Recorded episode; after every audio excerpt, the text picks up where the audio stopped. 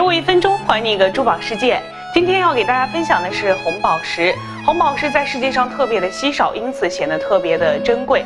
一九九九年的时候呢，在中国的山东省昌乐县呢，发现了一颗连体红宝石，被称作是鸳鸯宝石。红宝石成分中含铬而呈粉红色或者是红色，含量越高呢，是颜色越鲜艳。血红色的红宝石最受人们喜爱。俗称是鸽血红，其次有水红、粉红、玫瑰红。红色永远是美的使者，红宝石更是将祝福送于他人的最佳向导。